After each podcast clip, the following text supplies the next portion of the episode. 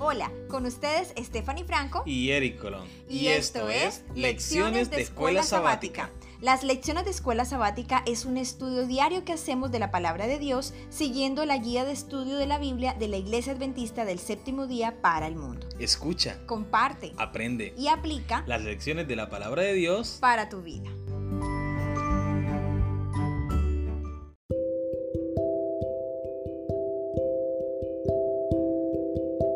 Bienvenidos a las lecciones de la escuela sabática. Gracias por estudiar con nosotros diariamente la palabra de Dios, los tres mensajes cósmicos de Apocalipsis. Queremos conocerte y comunicarnos contigo. Déjanos un mensaje con tu nombre, país, ciudad e iglesia a la que asistes. Nos gustaría saludarte. Esperamos saber de ti muy pronto.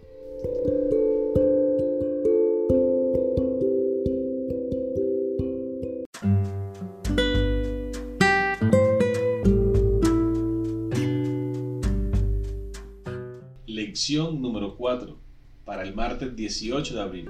Vivir enfocados en Dios. El título de la lección para el día de hoy.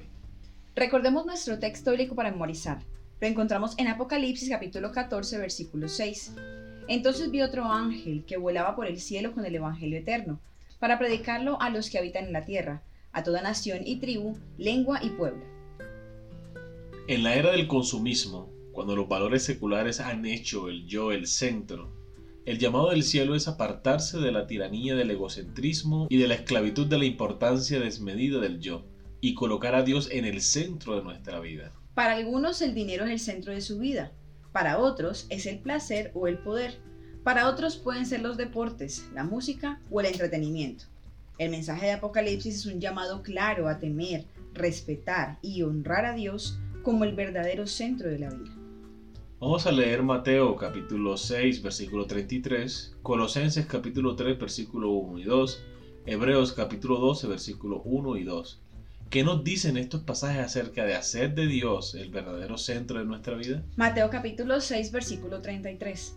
Mas buscad primeramente el reino de Dios y su justicia, y todas estas cosas os serán añadidas. Colosenses capítulo 3 versículo 1 y 2. Si pues habéis resucitado con Cristo, buscad las cosas de arriba, donde está Cristo sentado a la diestra de Dios. Poned la mirada en las cosas de arriba, no en las de la tierra.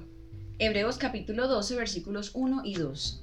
Por tanto, nosotros también, teniendo en derredor nuestro tan grande nube de testigos, despojémonos de todo peso y del pecado que nos asedia, y corramos con paciencia la carrera que tenemos por delante, puestos los ojos en Jesús, el autor y consumador de la fe el cual por el gozo puesto delante de él sufrió la cruz, menospreciando el oprobio, y se sentó a la diestra del trono de Dios.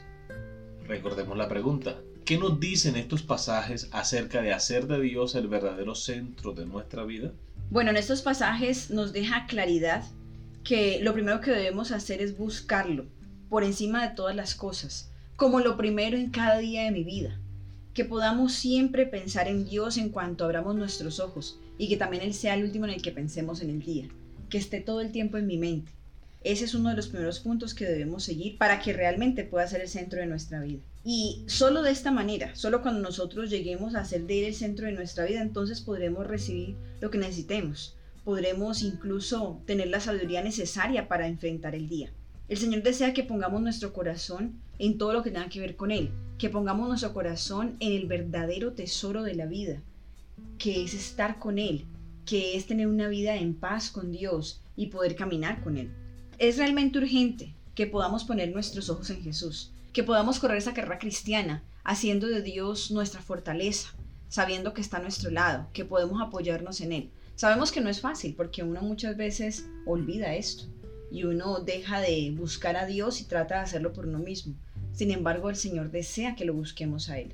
Él se complace en que sus hijos hablen con Él y le manifiesten lo que necesitan. Y cuando Él provee, lo hace con gozo, lo hace feliz, sabiendo que sus hijos están contentos, están tranquilos.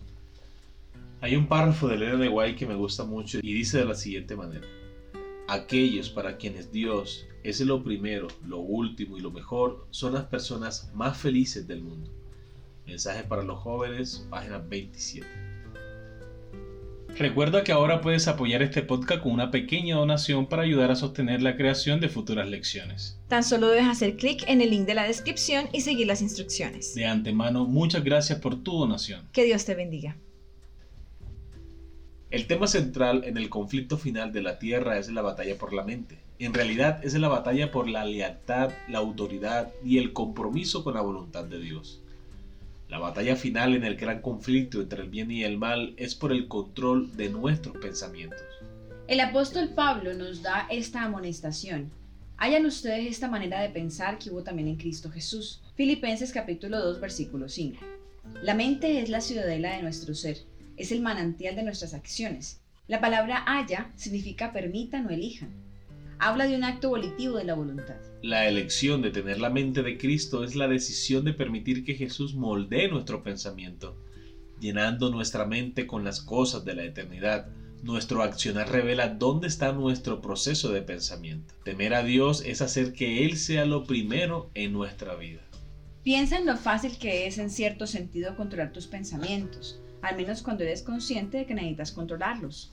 Comúnmente el problema es que a menos que hagamos un esfuerzo consciente para espaciarnos en las cosas correctas, las cosas de arriba, no en las de la tierra, nuestra mente caída y pecaminosa naturalmente tenderá hacia las cosas bajas, las cosas del mundo.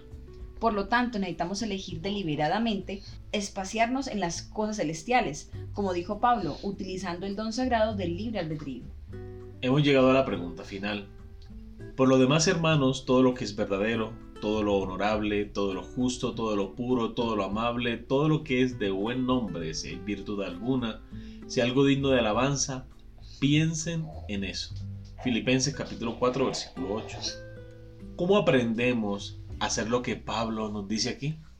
Primera de Corintios capítulo 10 versículo 31 complementa muy bien este pasaje que acabamos de leer y además nos da la respuesta. Si pues coméis o bebéis o hacéis otra cosa, hacedlo todo para la gloria de Dios. Debemos preguntarnos en cada caso si lo que nosotros estamos haciendo glorifica a Dios, si honra a Dios de alguna manera. Si estamos viendo televisión, ¿será que lo que yo estoy viendo honra y glorifica a Dios? Es decir, ¿a Dios le agrada o le desagrada?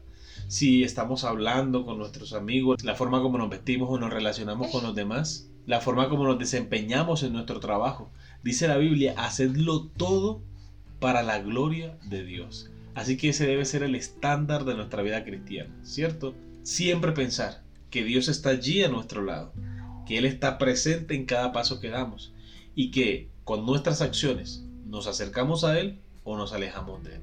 Así que eso es un punto para meditar. Amén. Queridos amigos y hermanos, hemos llegado al final de la lección para el día de hoy. Esperamos que haya sido de gran bendición para ustedes como lo ha sido para nosotros. Si te gustó, dale like y no olvides compartirlo con tus familiares y amigos. Suscríbete para que estudiemos cada día las lecciones de la escuela sabática. Te esperamos mañana para una nueva lección. Que Dios te bendiga.